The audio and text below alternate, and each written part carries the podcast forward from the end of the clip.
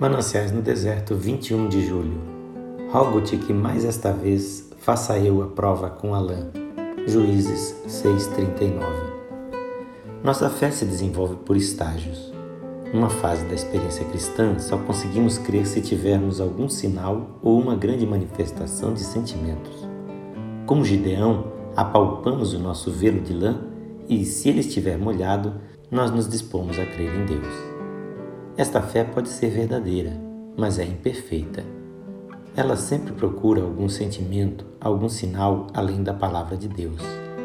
Quando confiamos em Deus sem nada sentir, denotamos um bom avanço na fé.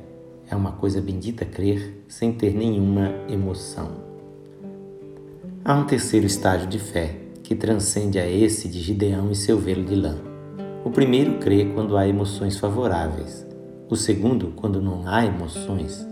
Mas a terceira forma de fé crê em Deus e na Sua palavra quando as circunstâncias, os sentimentos, as aparências, as pessoas e a razão indicam o contrário.